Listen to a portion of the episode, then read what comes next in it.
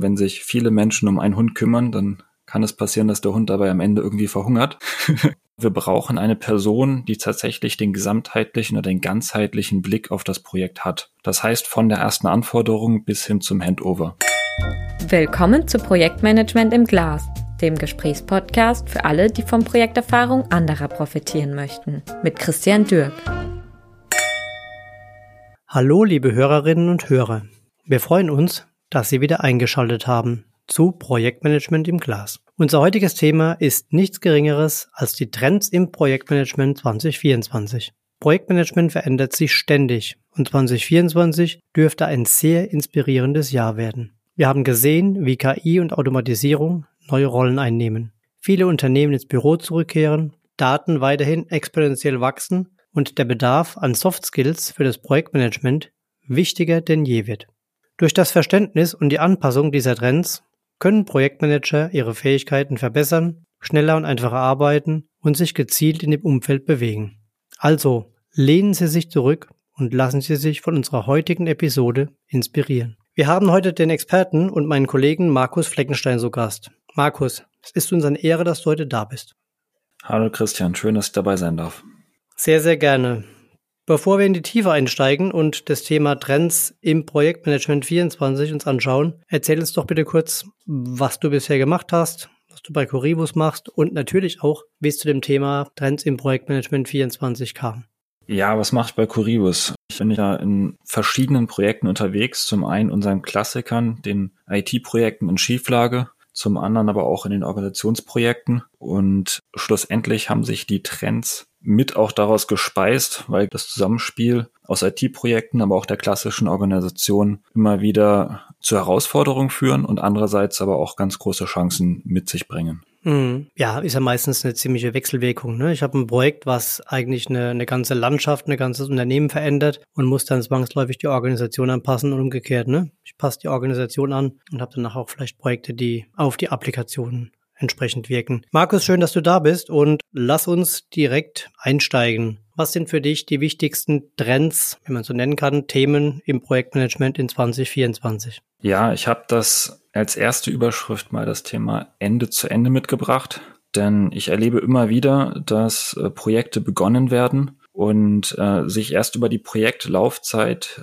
ein wirklicher Plan entwickelt, was natürlich oft dazu führt, dass wir spätestens äh, in der Go-Live-Zeit dann die aufgelaufenen Herausforderungen ähm, kennenlernen werden. Mhm. Andererseits ist es aber eben so, wenn wir Ende zu Ende denken, was man ja in verschiedenen Facetten betrachten kann, dann heißt das für mich immer, wir brauchen eine Person, die tatsächlich den gesamtheitlichen oder den ganzheitlichen Blick auf das Projekt hat. Das heißt von der ersten Anforderung bis hin zum Handover. Mhm. Ja, also in meiner Erfahrung ist das ein Punkt, den finde ich sehr, sehr wichtig. Der wird, glaube ich, etwas ähm, stiefmütterlich behandelt momentan. Also einfach gesprochen, eine Person, eine Rolle, die quasi wirklich alle Aktivitäten im Projekt im Blick hat, ne? Genau. Das heißt schlussendlich, dass diese Person die Möglichkeit hat, bei Entscheidungen zu jedem Zeitpunkt im Projekt auch abzuwägen, was diese Entscheidungen für die einzelnen Projektaspekte bedeuten, welche Auswirkungen die haben auf das klassische Dreieck, mhm. Zeit, Scope und so eben auch abwägen kann, was macht an welchem Punkt Sinn und ab welchem Punkt muss ich es vielleicht auch abmoderieren. Mhm. Jetzt sind wir ja häufig in der Situation, dass es gar keinen Projektmanager mehr gibt. Ja, wir arbeiten agil, wir sind in Safe-Strukturen unterwegs. Wer nimmt denn so eine Rolle ein? Ist das der Product Owner? Ist das der Business Owner? Muss ich da nochmal eine separate Rolle einführen? Tatsächlich habe ich selber nochmal nachgeschaut, weil ich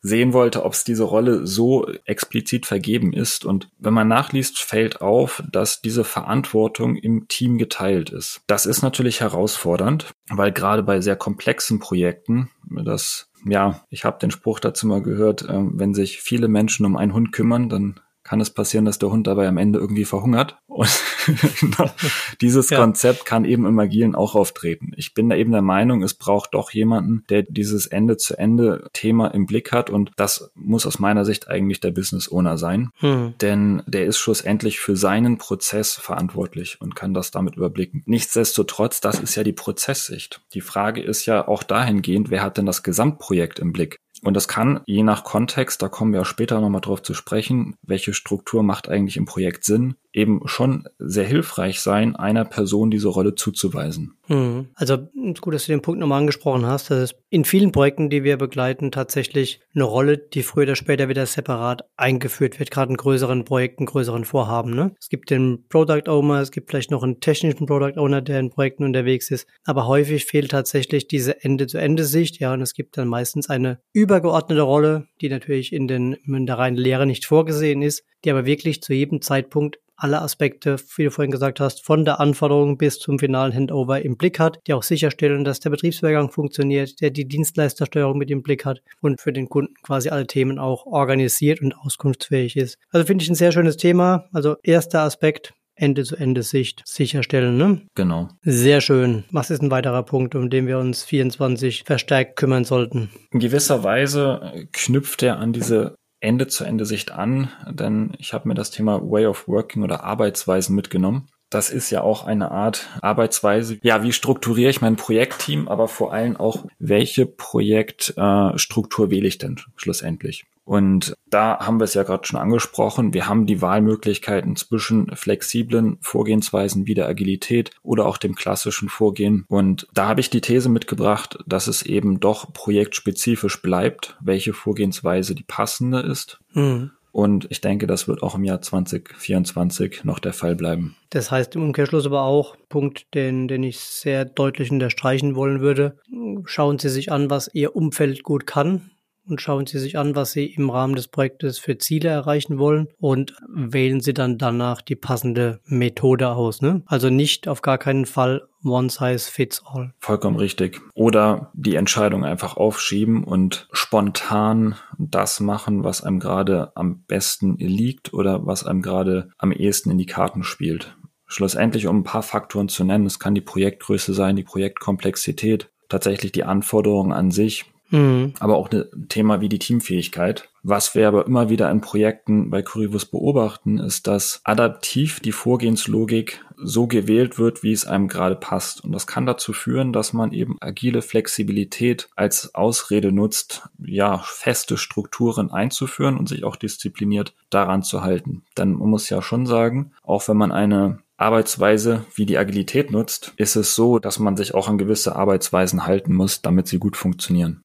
Hm. Ja, oder umgekehrt auch gesprochen, ne, wenn ich mir eine, eine Vorgehensweise gebe, die eben überwiegend agil ist und mich dann versucht, dahinter zu verstecken, ja, und eben auch mich nur an der Methode festhalte und den Rest eben ausblende, ist halt auch schwierig, ne. Also mir hat mal ein sehr erfahrener Kollege gesagt, ähm, seine liebste Methode ist die Methode XMV und für alle, die es noch nicht wissen, XMV steht für gesunder Menschenverstand, ja. Und das ist dann in der Regel eine gute Kombination aus allen bekannten Methoden im Projektmanagement. Aber das ist ein schöner Übergang. Ne? Ich habe natürlich auch ein bisschen recherchiert im Vorfeld zu dem Thema und bin da auf ein Thema gestoßen, wer hätte es gedacht, dass ich vor ein paar Jahren schon mal einen Artikel auch ähm, verarbeitet habe, dass das Thema KI im Projektmanagement. Ich denke, das passt eigentlich ganz gut zu diesen Vorgehensweisen und Methoden. Ne? Ist das ein Punkt, den du auch gefunden hast? Ja, man glaubt es kaum, aber man kommt um diesen Punkt momentan nicht drum herum und er betrifft auch das Projektmanagement. Definitiv, ja. Ja, ich meine, da war damals schon sehr viel Interessantes dabei und ähm, ich glaube schon, dass auch sinnvolle KI-Tools Aufgaben weiter rationalisieren können und gerade die Entscheidungsfindung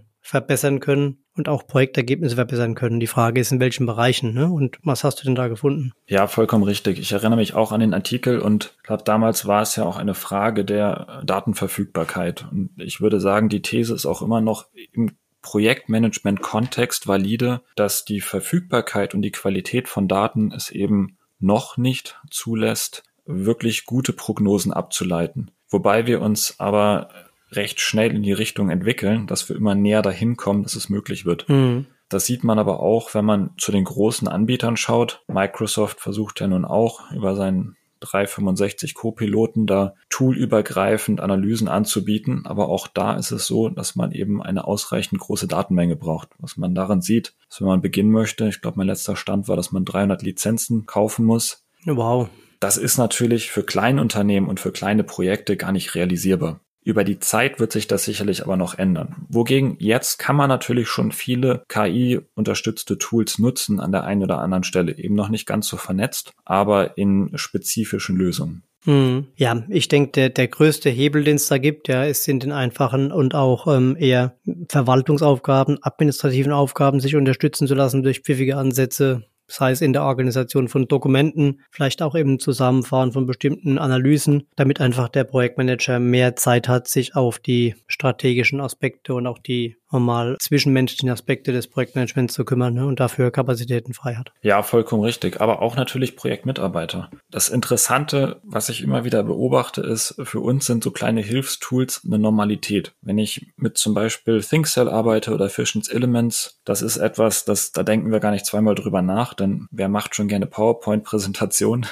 Und interessanterweise geht es dem Kunden genauso. Aber wenn ich dann zeige, mit welchen Tools ich eigentlich arbeite, ist das beim Kunden doch oft wieder ein Wow-Faktor, weil solche kleinen Tools sind gar nicht so bekannt. Ja. Und das, was wir jetzt machen müssen, ist ja, wir müssen erkennen, dass es für uns eine Herausforderung ist, zum Beispiel in eine PowerPoint schnell aufzubereiten, gut zu strukturieren. Und momentan muss ich mich noch proaktiv darum kümmern, eine Lösung zu finden. Das heißt, ich muss erstmal mir eingestehen, es ist eine Herausforderung. Ich könnte es gegebenenfalls erleichtern durch den Tooleinsatz und muss mich dann aber aufwendig auf den Weg machen, das passende Tool für mich zu finden. Ja. Da hat die KI natürlich eine enorme Potenzialstärke, dass sie mir basierend auf meinem individuellen Verhalten später einen Vorschlag machen kann, entweder zum Tool oder vielleicht sogar schon den Schritt weiter, einfach wie ich das Ganze optimieren kann und mir da die Arbeit abnehmen kann. Und ich denke mal, das ist der erste Schritt, der relativ schnell auch Einzug in das Projektmanagement finden wird. Ja, denke ich, ein sehr guter Punkt. Und wir werden auch bei Coribus das Thema natürlich intensiv begleiten, weiter beobachten. Hatten dazu ein paar ähm, Masterarbeiten begleitet im letzten Jahr und daraus ein paar wichtige Erkenntnisse gefunden. Mal schauen, wo sich da der Weg entsprechend weiterhin entwickelt. Ihnen gefällt, was Sie hören, dann hinterlassen Sie gerne eine Bewertung auf Apple Podcast und abonnieren Sie Projektmanagement im Glas. Danke für Ihre Unterstützung. Markus, wir waren jetzt bei den ersten drei Punkten. Wir hatten Way of Working, KI im Projektmanagement. Wir haben noch kurz das Thema Ende-zu-Ende-Sicht gestreift und lass uns mal weitermachen. Was ist der nächste oder ein weiterer Trend, den du, den du gefunden hast? Ja, das Thema Nachhaltigkeit finde ich nicht nur im Projektmanagement, sondern es ist ja momentan überall prominent, aber auch im Projektmanagement wird es immer prominenter. Sei es durch Projekte, die tatsächlich das Ziel verfolgen, ein Unternehmen nachhaltiger zu gestalten, oder sei es darum, dass das Projekt an sich nachhaltiger durchgeführt werden soll und mhm. teilweise auch schon von vornherein so beauftragt wird. Mhm. Was meinst du damit? Ich meine, wir haben jetzt selbst ähm, ein, zwei Episoden im Podcast gehabt hier zum Thema Nachhaltigkeit und haben uns mit generell mit dem Thema beschäftigt. Lass uns mal speziell auf Projektmanagement und Projektebene nochmal gucken. Was, was meinst du damit? Ja, wenn wir auf die Nachhaltigkeit innerhalb des Projektes schauen, dann meine ich damit, dass wir als Berater oder Projektleiter in das Projekt hineinkommen und ja quasi eine wandelnde Gewissensquelle sind. Und dieses Witz nutzen wir, um das Projekt aus der Schieflage wieder auf die gerade Bahn zu bringen. Und im Normalfall setzen wir das einfach ein, handeln danach und leiten das Projektteam an. Nichtsdestotrotz werden wir natürlich immer versuchen, auf diesem Wege das Projektteam zu enablen, so viel wie möglich von diesem Wissen aufzugreifen und im Idealfall selber umzusetzen. Zum einen entlastet es uns und zum anderen ist es natürlich so, dass das Projektteam idealerweise bei einer ähnlichen Situation in der Zukunft uns vielleicht gar nicht mehr braucht. Das heißt nicht, dass wir uns selber abschaffen, aber das heißt natürlich, dass wir versuchen, uns das Leben selbst leichter zu machen, denn wir werden an anderer Stelle dann sicherlich notwendiger gebraucht. Aber das meine ich mit Nachhaltigkeit, dass wir tatsächlich nicht nur da sind und Dinge tun, sondern dass wir gleichzeitig auch ein Team enablen und soweit möglich Wissen eben innerhalb der Organisation aufbauen. Mhm. Geht es sogar so weit, dass wir bestimmte Projektanträge, vielleicht sogar Anforderungen oder die Art und Weise, Anforderungen zu schreiben, auch so konservieren und aufbereiten, dass wir die zukünftig wieder recyceln können in Projekten. Verstehe ich das richtig? Ja, das kann man so beschreiben. Und zum anderen fällt natürlich auch auf, dass es tatsächlich auch häufiger mittlerweile vorkommt, dass der Kunde schon direkt danach fragt, uns nicht einfach nur in die Projektleiterrolle zu begeben, sondern gleichzeitig eben auch sein Team zu enablen, also eine gewisse Vorbildsfunktion mit hineinzubringen. Mhm. Also nach dem Motto, der Berater ist eh schon mal da, der kann auch gleichzeitig noch unsere Leute ausbilden. Ne? Quasi. Man muss natürlich mal schauen, Das ist ab einem gewissen Grad eine Doppelrolle und das sollte man der dann auch zugestehen und so einplanen. Aber natürlich ist es ein valider Ansatz und ein tatsächlich auch sehr zielführender Ansatz aus meiner Sicht. Denn wie du sagst, wir sind ja sowieso schon da und wir kennen dann diesen Kontext sehr, sehr gut. Das heißt, wir können auch sehr oder situationsspezifisch passendes Wissen vermitteln. Mhm. Und vor allem Situationswissen. Also ich habe das jetzt eben flapsig ähm, formuliert, ne? aber ich finde das einen sehr, sehr wichtigen Punkt. Ähm, und das ist auch unser Anspruch. Ne? Also wenn wir als, als Corivus bei dem Unternehmen ähm, ein Projekt ähm, mitmachen dürfen, drehen dürfen, dann ist es schon ideal, wenn, wenn Kundenseite quasi jemand ist, den man mit ausbilden kann im Bereich der Teilprojektleitung, im Bereich der Projektleitung, der auch dann zukünftig solche Themen, solche Projekte übernimmt und damit eben noch dieser Wissenstransfer sichergestellt wird. Ne? Das Wissen, das wir haben, muss beim Unternehmen bleiben und idealerweise ist der Kunde auch in der Lage, beim zweiten, dritten, vierten Projekt das eben auch alleine durchzuführen und uns eben nur noch vielleicht für bestimmte Spezialaufgaben oder, oder Härtefälle dann mit einzukaufen. Sehr schön. Lass uns mal weitergehen. Was ist denn das nächste Thema, was du rausgefunden hast, was du auf die Zettel geschrieben hast? Ja, wenn man sich mit Trends beschäftigt, dann kommt man natürlich auch nicht um das Thema hybrides Arbeiten drumherum. Schlussendlich ist es nicht ganz neu für das Projektmanagement, denn wir arbeiten ja in größeren Projekten doch oft mit verschiedenen Standorten. Insofern ist es gar nicht so abwegig, dass man Projektteilnehmer an unterschiedlichen Locations hat. Nichtsdestotrotz ist es natürlich in den letzten Jahren extrem in den Fokus gerückt und hat auch ganz andere Ausmaße angenommen, auch außerhalb der IT.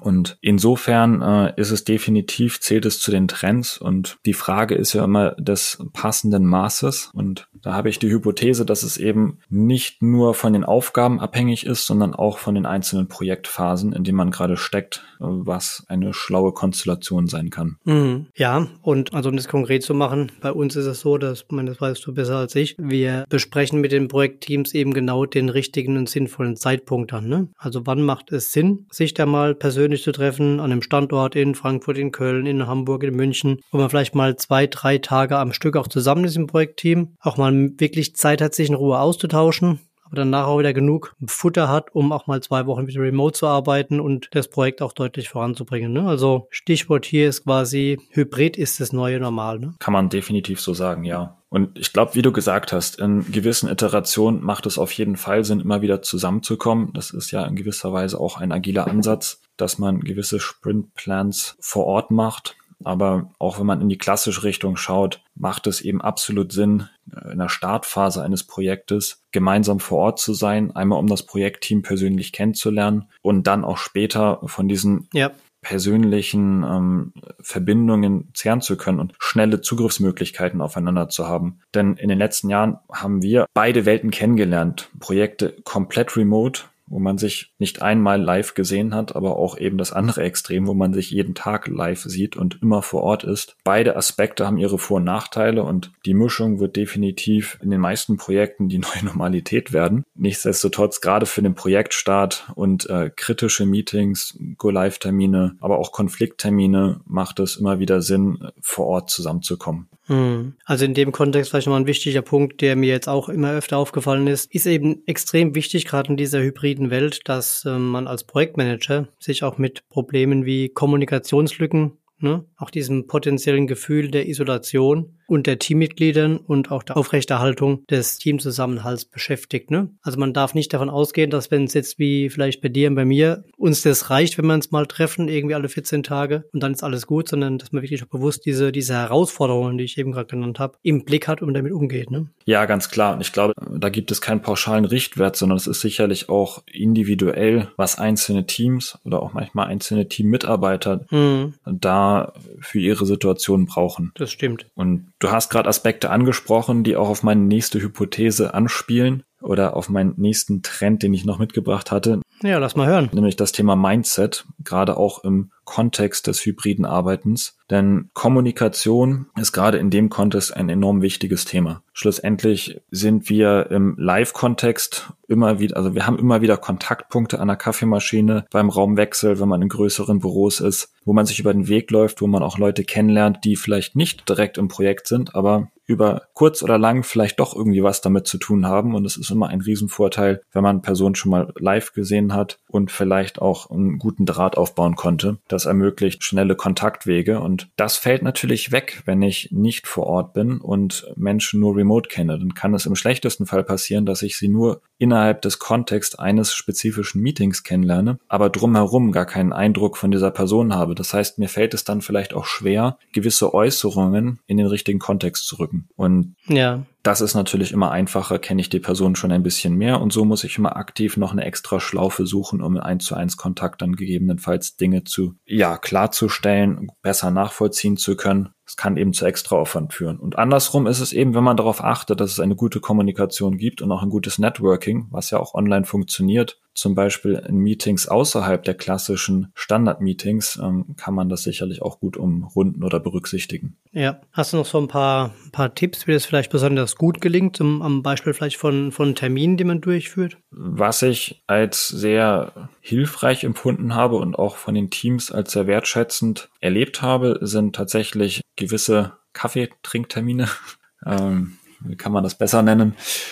Also tatsächliche Networking-Termine, die man sich ganz gezielt in den Kalender setzt, mhm. wo man die Möglichkeit hat, auch mal über Themen, die nicht direkt das Projekt betreffen, zu sprechen und sich einfach mal kennenzulernen. Ja. Ähm, das zum einen. Zum anderen sind natürlich die Live-Termine dafür prädestiniert. Ja, und ähm, wie gesagt, aus meiner Erfahrung auch in den Terminen selbst immer vielleicht so ein paar, oder wenn man über Termine nachdenkt, ne, ich meine, wir alle haben das kennengelernt, Termintreue, ne? Ein Online-Termin sage ich definitiv leichter ab als einen persönlichen Termin, ne? Ja, ganz klar. Dass man sich da auch überlegt, muss ich diese Information jetzt tatsächlich im Rahmen von einem Online-Videotermin austauschen oder kann ich die auch woanders herbekommen, zum Beispiel durch eine Chatnachricht, über ein Mail, über einen Link oder sonst irgendwas, ne? Und auch diese Termine, die kennen wir alle, ne? Du kommst in einen Videotermin rein, da sind da schon 30 Leute, ne? Genau. Wer, wer muss denn wirklich dabei sein, ne? Kenne ich die eigentlich? Brauche ich die alle?